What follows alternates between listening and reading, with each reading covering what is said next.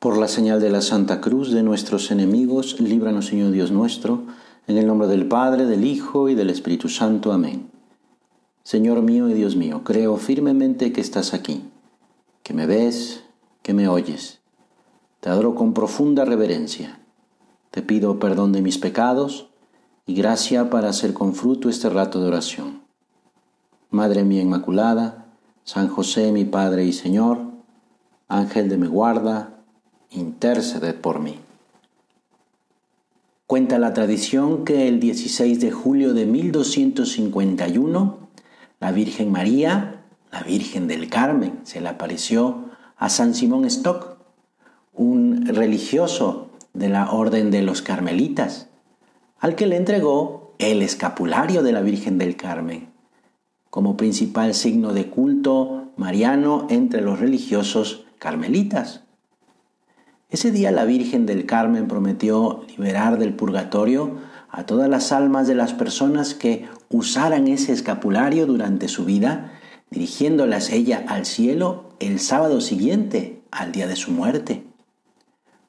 Cuenta San Simón que estaba la Santísima Virgen vestida con el hábito carmelita, llevaba al niño Jesús en sus brazos y en su mano el escapulario, y entregándoselo le dijo, perseveren llevando puesto devotamente el santo escapulario.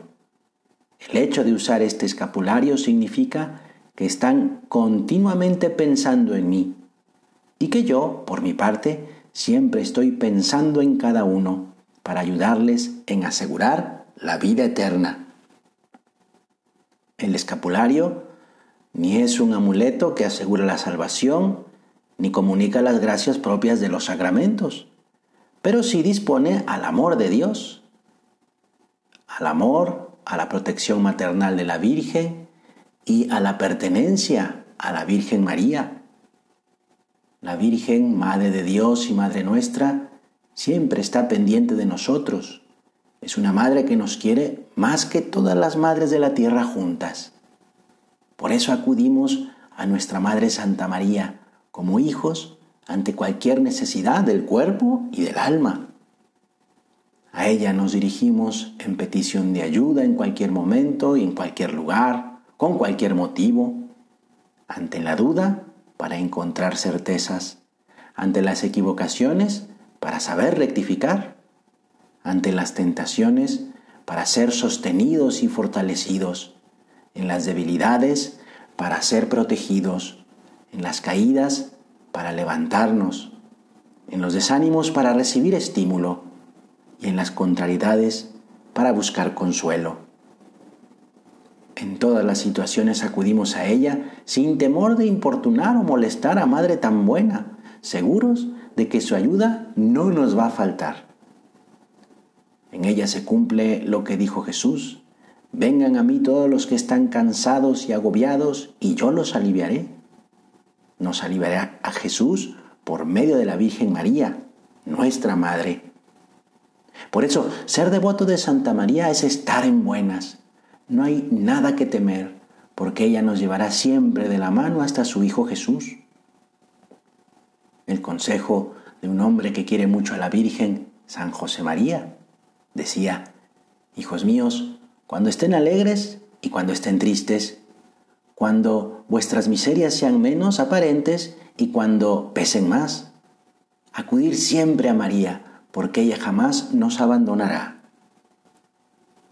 Otro gran santo también, San Alfonso María de Ligorio, decía, así como los hombres se enorgullecen de que otros usen su uniforme, así Nuestra Señora Madre Santa María está satisfecha cuando nosotros usamos su escapulario como prueba de que nos hemos dedicado a su servicio y somos miembros de la familia de la Madre de Dios.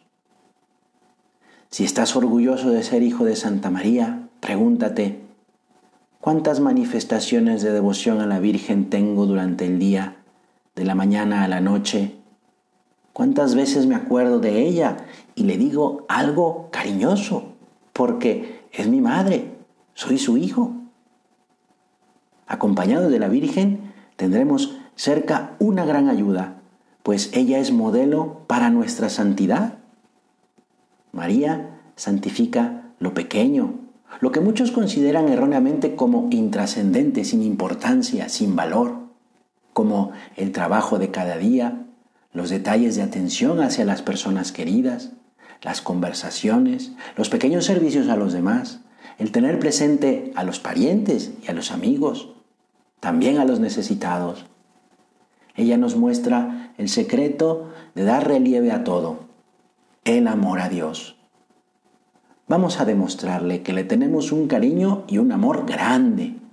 La mejor manera para conseguir que siempre esté contenta de nosotros es seguir un consejo suyo que nos lo transmitió el Evangelio de San Juan, cuando en Caná de Galilea la Virgen María se dirigió a los meseros con estas palabras: Hagan lo que les diga. Nos está invitando a todos para que siempre hagamos lo que el Señor Jesús, su Hijo, nos pida. Que nunca dejemos enfriar el amor a la Virgen, sino todo lo contrario. Otro consejo ahora es de San Juan Pablo II. Sed fieles a los ejercicios de piedad mariana tradicionales en la iglesia, la oración del ángelus, el uso del escapulario que precisamente estamos recordando en este rato de conversación con Jesús, y de modo muy especial el rosario. Dice el Papa, ojalá resurgiese la hermosa costumbre de rezar el rosario en familia. Vamos a terminar con la oración que le compuso San Simón Estoga a la Virgen del Carmen.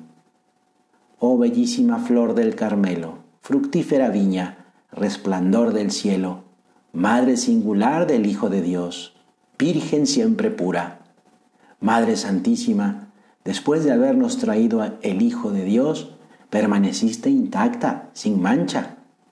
Oh bienaventurada siempre Virgen, ayúdame en esta necesidad. Oh estrella del mar, auxíliame y protégeme. Oh María, sin pecado concebida, ruega por nosotros que acudimos a ti.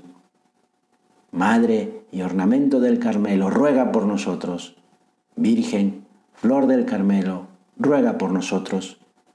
Patrona de los que visten el santo escapulario, ruega por nosotros. Amén. Te doy gracias, Dios mío, por los buenos propósitos, afectos e inspiraciones que me has comunicado en esta meditación. Te pido ayuda para ponerlos por obra. Madre mía Inmaculada, San José mi Padre y Señor, Ángel de mi guarda, interceded por mí.